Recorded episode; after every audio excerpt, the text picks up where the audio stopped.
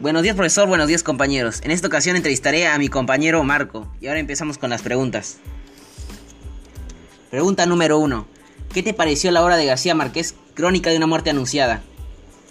Me pareció muy buena y también muy atroz, ya que nos relata que dos gemelos acaban con la vida de Santiago, que les dijo que le quitó la virginidad a Ángelo. Pregunta número 2. ¿Cuál es el mensaje de la obra y qué opinas sobre este? Opino que la venganza no nos lleva a nada bueno y opino que es cierto porque al hacer el cometido solo se logra dolor y sufrimiento. ¿Cuál es el personaje que más te agradó y por qué?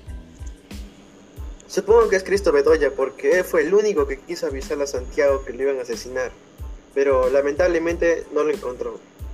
Lo elijo a él porque lo considero un buen amigo leal. ¿Qué opinas tú sobre la conducta de Ángela Vicario al mentir sobre Santiago Nazar? Opino que está mal que es un acto totalmente repudiable, sin embargo a todos nos hace sentir mal la culpa. ¿Quién era Bayardo San Roman y por qué regresó Ángela Vicario? ¿Tú estás de acuerdo con esa actitud? Bayardo era marido de Ángela. Él era un tipo adinerado que le gustaban las fiestas y el alcohol, y esa actitud me pareció muy indecente. ¿Por qué los hermanos Vicario mataron a Santiago Nazar? ¿Y por qué el pueblo no hizo nada para evitarlo?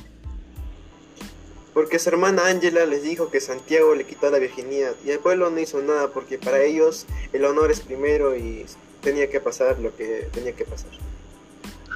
Pregunta 7. ¿Qué opinas sobre la actitud de la familia Vicario y Bayardo San Roman sobre la virginidad? Ah, me pareció terrible y una actitud atroz.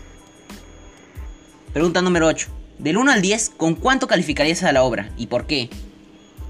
Le daría un 7 porque me gustó la trama de la obra, más no su comienzo. Creo que debí explicar un poco más.